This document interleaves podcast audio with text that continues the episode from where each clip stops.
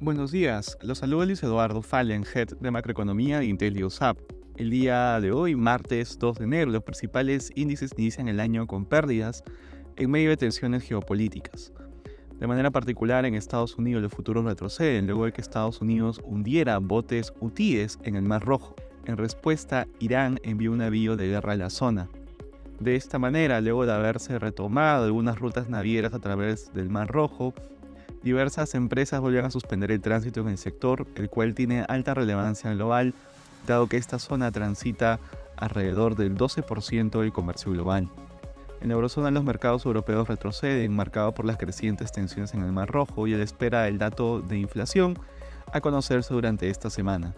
En Asia los mercados cerraron negativos. En el terreno de datos económicos se publicaron los PMI manufactureros de diciembre en China, el cual se ubicó en 50.8 puntos, superando marginalmente el mes previo.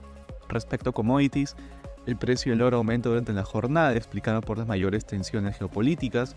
Por su parte, el precio del cobre baja. Eh, y finalmente, el petróleo avanza, cotizando alrededor de 73 dólares el barril WTI en un inicio de año marcado por las tensiones en el Medio Oriente. Gracias por escucharnos y si tuviera alguna consulta, no duden en contactarse con su asesor.